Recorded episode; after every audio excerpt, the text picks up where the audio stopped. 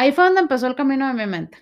O sea, yo había tenido dos rechazos por mi físico, entonces yo ya estaba, eh, yo ya sabía. Hola, mi nombre es Dalia León y tengo este espacio llamado Diarios de Gordofobia, en donde les compartiré mi experiencia con la cultura de las dietas y los trastornos alimenticios. Los invito a seguirme en Instagram y Facebook, donde me encuentran como Diarios de Gordofobia. Les recuerdo un poco de las reglas de mi contenido, en el que bajo ninguna circunstancia me permitiré hablar sobre cantidad de kilos que peso, pesé o quisiera pesar porque mi experiencia es un detonante. La segunda regla es que no daré consejos ni de alimentación, ni tratamientos de belleza o ninguno para tratar trastornos de alimentación. Porque si sientes que perdiste el control, siempre debes acercarte a un experto. En el episodio de hoy les contaré un poco de quién soy y sobre todo del origen, desde el momento en el que me hice consciente de mi cuerpo por primera vez hasta el día en que decidí hacer mi primera dieta. Es importante contarles cómo llegué aquí y por qué inicié este proyecto. La verdad es que yo me considero gordofóbica a mi persona y algunas veces hacia los demás. Esta es parte del problema que, que el estar en control de nuestra alimentación nos hace sentirnos superiores y como empoderadas cuando en realidad estamos dentro del mismo trastorno. Lo más doloroso de encontrar el origen de mi gordofobia es que sucede demasiado temprano en mi vida y a causa de alguien muy cercano. Yo fui una niña muy perceptiva, independiente, un poquito solitaria, pero muy auténtica. Y ahorita que estaba tratando de hilar las situaciones, esa sensibilidad fue la que me llevó al punto de enfocar todas mis energías en la idea de estoy gorda, tengo que bajar de peso. Estas tres anécdotas que les voy a contar fueron los ingredientes principales para que yo llegara al punto de pedirle ayuda a mi mamá para bajar de peso.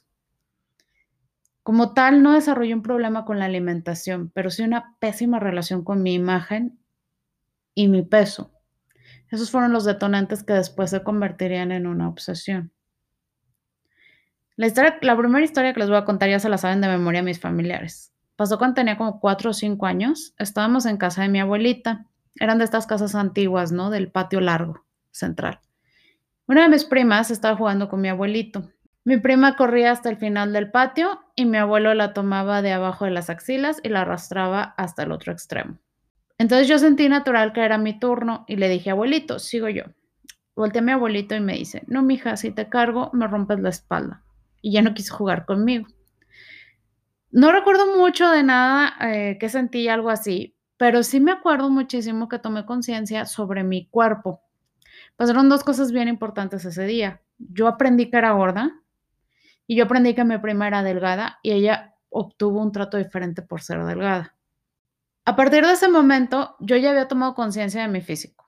A diferencia de otras personas, yo crecí en una familia donde mis papás nunca me impusieron un estándar físico. Fue todo lo opuesto, lo que me lleva a la segunda situación en la que se empezaron a hilar estos temas.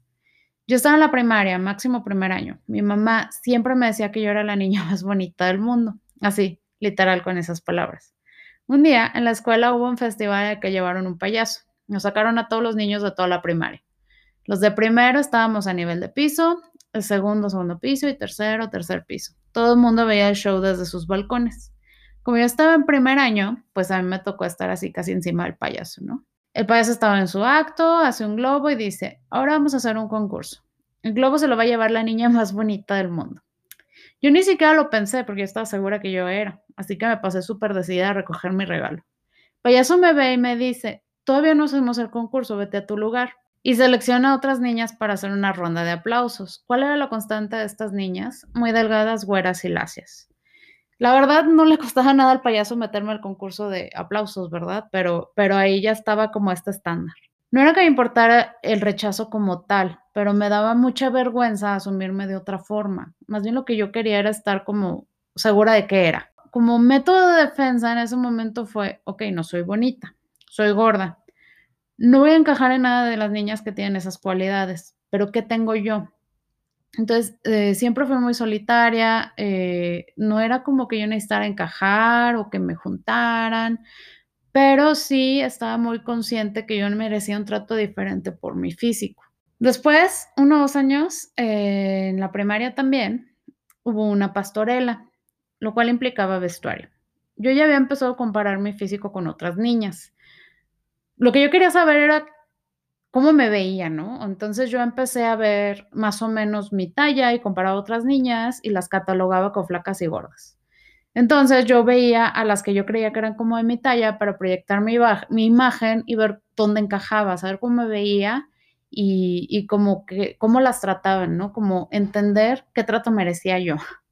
Regresando a la pastorela, no recuerdo bien por qué, pero mi mamá terminó a cargo de tomar las medidas de las niñas de varios grupos de, que iban a, juntar para el bailable. Entonces, para el vestuario, eh, yo tenía acceso a, las medidas de todas las niñas. Entonces, conforme ella, iba midiendo, sea, apuntaba en la libreta, y llegando a la casa yo veía la libreta, y entonces yo decía, ah, ok, mira, esta que está flaquita mide tanto de cintura, porque era lo que me interesaba en ese entonces, ¿no? Pues estaba en primaria, todavía no estábamos desarrolladas. Y luego, esta que está gordita, mire tanto. Y así como que yo ya empecé a hacerme esta imagen, según yo, dónde encajaba, todavía no me medían a mí. Pero entonces en mi mente yo estaba tanteando en qué medidas estaba yo. Y, y pues yo tenía ya bien identificado, según yo, como quien me veía. Más o menos sabía cuánto medían de cintura. Coincidió que me dieron a una de las niñas gorditas y yo vi cuánto medía de cintura. Entonces me acuerdo que en mi mente, pues yo saqué un tanteo como buena gordofóbica y dije, yo he de estar unos 10, 15 centímetros menos que ella por las medidas que yo ya traía de otras niñas como las que según yo me veía. Cuando me miden, para mi sorpresa nada más eran 2 centímetros. O sea, me acuerdo que ese día se me cayó el mundo como, como que se haya, o sea, como que perdí toda mi inocencia. Y esa imagen que yo ya estaba construyendo sobre mí como para estar aterrizada y todo, era totalmente errónea, o sea, no, no tenía nada que ver con lo que yo creía. Entonces fue como que me regresé al día del payaso en que yo no era la niña más bonita y ahora resulta que estaba más gorda de lo que yo creía, me veía diferente a lo que yo pensaba. Entonces me salí otra vez de mí, como que empecé a, a cambiar la percepción otra vez. Entonces seguía súper consciente de mi cuerpo, cada vez era más ya no era ni, ni me interesaba, ¿no? Que mi abuelo que pensaba que yo estaba gorda, ni la talla, ni nada. O sea, ya no era, la imagen que yo tenía no coincidía con lo que yo era. Entonces yo, yo dije, bueno, otra vez yo me creo más delgada de lo que estoy en realidad. Entonces ahí fue como que una ruptura de mi imagen corporal y, y las medidas y como que el saber que, que necesita ser más eh, exacta, ¿no? Después de eso, pasó otro año, no sé, uno o dos años, eh, hubo otro bailable. Ahora ya no fueron las medidas. Fue un día súper incómodo para mí porque el vestuario era en dos partes. Era un short con un, un top. Entonces el abdomen estaba descubierto. Y fue bien feo porque todo el día, desde que llegué, yo me la pasé viendo a las niñas, este, flaquitas, güeritas y lacias, que todos trataban bien, tenían eh, obviamente esta constante, ¿no? El abdomen súper flaquitas, de angostitas y planito. Fíjate, o sea, lo que a mí me, me causa más shock es como la forma, no tanto ya ni la talla ni nada así. Yo veía que eran súper planitas y yo tengo mucho, mm, mi abdomen siempre lo he tenido como con lojita, este, y, y, me sentaba y se me hacía la, la panza y, y, la lonjita del lado y, y, fue bien difícil ese día porque por más que yo me acomodaba, por más que sumía la panza, o sea, me acuerdo que yo no quería ni respirar, mi abdomen quedaba así la, la, el rollito, ¿no? Entonces como que ahí fue donde yo dije, bueno, a lo mejor si fuera talla grande, pero si tuviera la panza planita estaría bien padre. Entonces, como que estos tres momentos crearon los ingredientes de la bomba que estaba a punto de formarse. No fue culpa ni de mi mamá, ni de nadie. O sea, yo, yo decidí meterme en eso. Eh, de alguna manera, en la, en la primaria, yo estaba bien protegida porque pues yo iba de mi casa a la escuela, de mi casa a la escuela. Y, y, lo único que pasaba es que pues yo estaba consciente, ¿no? Que, que, me iban a tratar diferente, que estaba gordita pero no estaba expuesta a ningún tipo de presión de nadie. O sea, porque también, pues yo tenía mis amigas, yo era una, fui una niña muy feliz en esa parte. Pero sí, como que esto me eh, estaba en mi mente y, y, cuando comenzó la presión, cuando comenzaron eh, los, mm, las cosas externas, ya, ya el saber que podía hacer algo, empezó mi primer dieta, empezó, o sea, cuando ya empiezas a tomar control y empiezas a bajar de peso. Y la gente te empieza a decir que te ves súper bien y todo el mundo te felicita y los niños te empiezan a voltear a ver y las niñas te empiezan a juntar y entonces eso se va sumando, o sea, es, como yo ya traía una idea y la fui reforzando con estos comportamientos. Eh, es súper importante situar la época en que pasó esto, ¿no? De la primaria a la secundaria y a la prepa, que fue muy importante para eh, la situación. Es una época en la que no había redes, pero sí eh, los medios eran los medios impresos, ¿no? Este, eran las revistas. Y en las revistas, pues salía mucha gente muy, muy, muy, muy delgada. Si tú te vas a los noventas, la, la imagen, el estándar de belleza corporal, era exageradamente delgado. O sea, yo me acuerdo que fue cuando empezó todo este tema de la anorexia y que eh, las chavas eran muy, muy, muy delgadas, que de repente la ropa que tú querías comprar era ridículamente chiquita. Era imposible encontrar ropa de talla grande, o sea, ni siquiera ya extra grande así, o sea, yo siempre batallé por encontrar ropa de mi talla, porque siempre he sido, no sé, no, no, no sé qué he sido, pero nunca fui talla S, o sea, nunca he sido talla chica.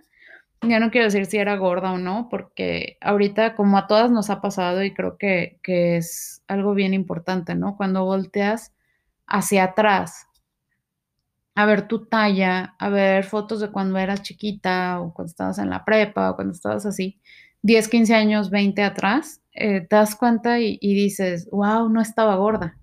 Y yo puedo ver fotos de niña y digo, es que no estaba gorda, o sea, era una niña normal, talla normal. La situación es que mis primas eran muy flaquitas y, había niñas muy flaquitas, pero yo tampoco era talla muy, muy grande.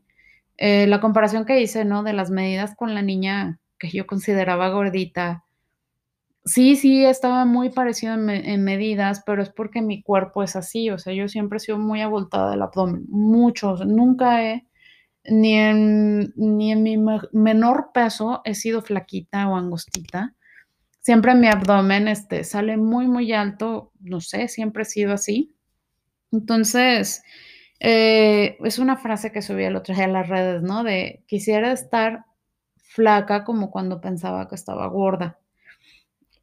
Y esta obsesión de, de estar todo el tiempo pensando en nuestro peso, en nuestro físico, nos, nos evita estar en el presente, nos evita, la verdad, disfrutar de muchísimas cosas. Ya no, ya dejando de lado un poquito la comida de, si tienes o no un trastorno. Mm, no disfrutas ni estar, ni estás presente, ni estás en nada, porque estás como muy consciente de cuánto puedes bajar, de qué no vas a comer, de cómo es tu día, de este, esta obsesión que tenemos, ¿no? Me acuerdo mucho que una vez compré, eso es hace muy poco, vamos a, situar en la reflexión del momento, ¿no? Ya, estar presente. Em, yo estaba, compré ropa esto es hace unos 3, 4 años y, me quedaba muy bien y yo estaba comiendo muy bien y todo, ¿no? No estaba como que cuidando tanto la comida. En esa época, o sea, me acuerdo que yo me sentía muy bien, hasta ahí. Y, y ese pantalón era un poquito ajustado. Y lo tengo todavía, ¿no? Ya saben, el skinny jeans que, que todas tenemos, ¿no? Por si volvemos a bajar de peso. El pantalón me queda, pero no me queda como en ese momento. Entonces es bien difícil porque dices, bueno, perdí el control, engordé, subí de peso, quiero regresar ahí. Y, y, y vuelve esta parte de, quisiera, o sea, si en ese momento me hubiera dado cuenta que ya estaba como yo quería, que estaba delgada o algo así, en mi mente es bien feo porque yo digo, o sea, me lo hubiera disfrutado más que ahorita. O sea, lo hubiera disfrutado más en ese momento, ese pantalón, esa blusa, ese sentimiento de que sí estoy delgada. Y ni siquiera, ¿eh? yo me acuerdo que no me sentía delgada en ese momento, me sentía bien conmigo. con la comida, estaba como que en, en una buena etapa de mi vida, pero seguía dieta y cuidándome como siempre, ¿no? Porque este tema no se acaba. Pero me hubiera gustado saber que me veía de cierta forma porque este, ahorita comparándome no estoy tan delgada como estaba en esa parte. Eh, mi peso no está ahí, está un poco arriba. Y, y, es esta parte que les mencionaba hace rato, ¿no? Del control, eh, de querer retomar el control para volver a bajar de peso y, y no sé qué vaya a pasar, ¿no? No sé si yo regreso a ese peso, vaya a estar conforme, no sé si estando en ese peso ya vaya a estar bien y ahora sí lo vaya a disfrutar, porque nunca, nunca he disfrutado estar en cierto peso. Siempre es, todavía puedo bajar un poquito más. Todavía me falta, no peso lo que quiero, no peso lo que me dicen. Mm, yo soy muy bajita, muy, muy bajita. Entonces, siempre que me hacen la, famosísima tabla de medidas, mi peso es ridículo, o sea, mi peso sugerido es ridículamente menor de lo que yo peso, pero a ridículamente me refiero a que nunca he pesado eso. Yo me acuerdo que cuando entró mi etapa de crecimiento, empecé a subir un kilo por mes y mi mamá pensaba que era porque yo tenía un problema y me llevó al doctor y me empezó a cuidar y me empezó a tratar de dar verduras y todo. Pero fue como mi crecimiento. Cuando llegué a, a, mi altura máxima, por así decirlo, tengo muy claro que ya dejé de subir de peso.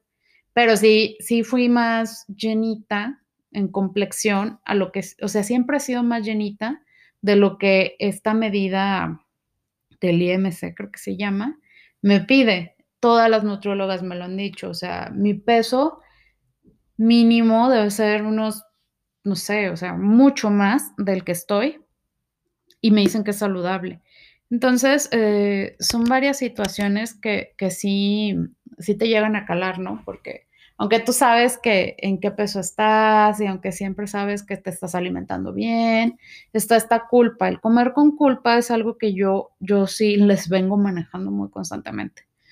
Yo como con culpa muchísima parte de mi vida, de, mi vida diaria. O sea, me ha pasado que, que, a veces hago mi receta más saludable de lo que es en realidad, pero cuando lo como, en mi mente es como si me lo hubiera comido sin hacerlo saludable. Eh, si yo algo, cambio una receta para no hacerlo frito y lo hago horneado no le pongo grasa, cuando lo como me queda esta culpa, aunque yo sé que me lo comí porque me preparo mi comida, me queda esta culpa de, de haberme comido la, las cosas fritas, ¿no? Eh, en ese ejemplo. Entonces, eh, esta separación de lo que pasa en realidad y de lo que yo creo, este autocastigo, esta culpa, es a lo que me refiero con un trastorno de la alimentación, es a lo que me refiero con algo que no está bien y, es la intención de platicarlo, ¿no? Que si de alguna manera te identificas y, y, hay un tema de tu infancia, de tu juventud actual, que te está causando este ruido, es importante acercarte y pedir ayuda. Es importante que la gente alrededor de ti lo sepa, porque una constante de la gente que yo he escuchado, que yo he visto, eh, es que nunca aceptan con la gente alrededor que tiene un problema de alimentación, siempre lo disfrazan y, y, te haces como un maestro del engaño, ¿no? Para que no se den cuenta y no, no te ayuden, porque si te ayudan quiere decir que te van a, a hacer comer. Entonces es importante que alguien de tu confianza lo sepa para que te, te, sirva como de guía o como de tocar tierra, ¿no? Para que tú no te pierdas en un trastorno de la alimentación. Eh, hay que pedir ayuda. A veces puede ser un psicólogo, algún especialista, cuando te acerques a, a, un profesional, sí recomiendo que investigues un poquito de su especialidad, que alguien te lo recomiende, porque no todo el mundo está capacitado para tratar trastornos de la alimentación. Yo tuve una muy mala experiencia, eh, esto ya viene después, después se los contaré, pero rápidamente. Mi mamá me llevó con un psiquiatra porque se lo recomendaron, este, y, y, bueno, el psiquiatra literalmente me dijo, a ver, párate, me vio y, ah, no, no estás gorda. Y ya fue todo, nunca hubo nada, o sea, como que pensó que yo era una niña caprichuda. Mm, y que quería bajar de peso, pero no hubo más más indagar, ¿no? Porque yo tenía esta percepción de mí, este, y me quedé con esa mala idea. Entonces, sí recomiendo que nadie se quede con la mala idea y pedir ayuda. Está bien, todos sabemos que necesitamos, eh, todos sabemos cuando algo anda mal, ¿no? En qué momento acercarte. Em, ¿Qué cosas te detonan? También los invito a identificar ahorita que ya hay redes, que ya no es nada más que recibes las cosas de la televisión, en mi época fue con las revistas. Ahorita tú tienes el control de qué información llega a ti. Si hay algo que te causa estrés o que te empieza a causar ansiedad o que te empieza a causar dolor de estar viendo cierto tipo de imágenes, de consejos, de alimentación, que te empieza a causar ruido, que ya no puedes comer tranquila por estar pensando en qué te dijo tal blogger, en qué sugirió, en qué le funciona, tienes todo el poder, deja de seguir esa cuenta. Si alguien habla demasiado de su peso y te está dando consejos que le funcionan y no es una persona profesional de la nutrición, déjala de seguir. Si algo no te causa eh, no lo sientas bien, si no sientes que fluye o no funciona, o si estás siguiendo a un blogger o a alguien que, te causa ruido, déjalo de seguir. A mí me ha funcionado porque yo también estaba llena de cuentas este, de antes y después, ¿no? Que te dice, eh, que te suben con mi programa, estos son los resultados. Y a mí no me funciona porque este ruido, lo que les contaba ahorita, de, que yo veo mucho hacia atrás y siempre estoy viendo, ay, qué bien me veía ahí, ahí sí estaba flaca, o ahí me veía delgada, o ahí no me veía tan gorda. Me pasa mucho que cuando veo este antes y después, lo primero que yo pienso es, es que mínimo ellos ya tuvieron su después.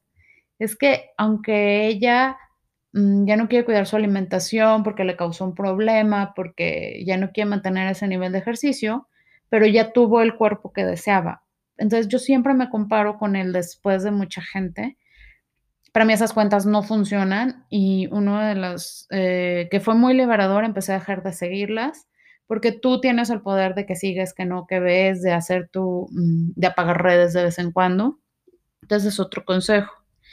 Y otro consejo que se los doy, quienes tienen hijos, eh, es que cuiden mucho qué información les llega y cómo se dirige la gente a ellos. la intención de mi abuelo, por ejemplo, que ahorita les estaba contando, pues a lo mejor era, no era juzgarme por mi tamaño, ¿no? Pero fue una plática así como que un chiste que se le hizo gracioso. Pero bueno, a mí detonó algo que, que me viene persiguiendo 30 años después. Entonces sí, la recomendación es saber eh, que a veces hay chistes que no son graciosos sobre gordita, gordo, ese tipo de apodos, tú no sabes a quién sí y a quién no le va a afectar. Y pues imagínate estar preguntando, ¿te puedo decir gordita sin que te afecte? Es una cosa absurda, es mejor no. Este adjetivo debe ser para gente de talla grande. Yo creo que nada más lo pueden usar los médicos por razones de salud.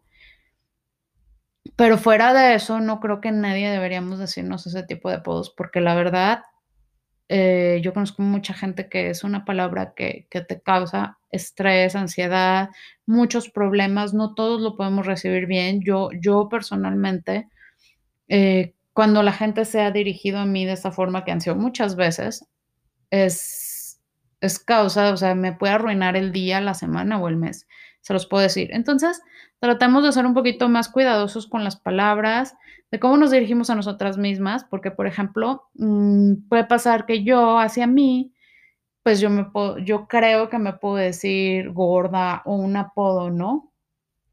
Pero tú no sabes este, qué persona se está comparando contigo, qué persona, que a lo mejor es un poquito de talla más grande, porque esto sí me ha pasado, eh, pasa esta parte, ¿no? Que dicen, bueno, es que si yo estuviera como tú no me quejaría, como yo cuando veo gente que tuvo muy buen cuerpo.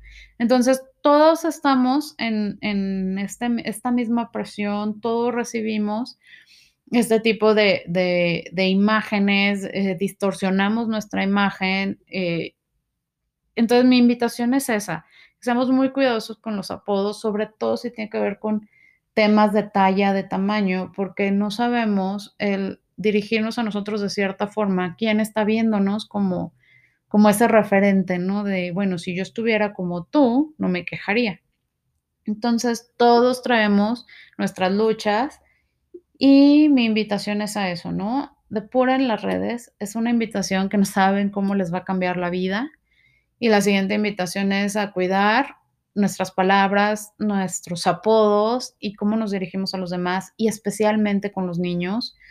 Eh, si tú se te hace gracioso decirle a tu hermanita o a tu hermanito eh, gordito, así como de cariño, tú no sabes qué puedes causar ahí. Entonces es mejor tener cuidado y ser un poquito más empáticos, ¿no? Con toda la gente a nuestro alrededor.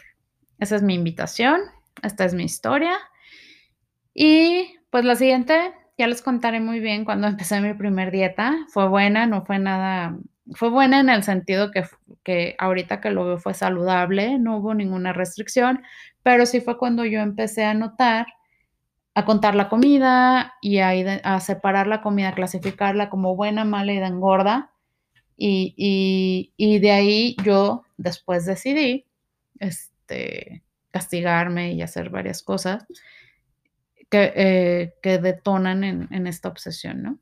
Cualquier cosa, si quieren comentarme algo, sugerencias, lo que sea, me pueden escribir.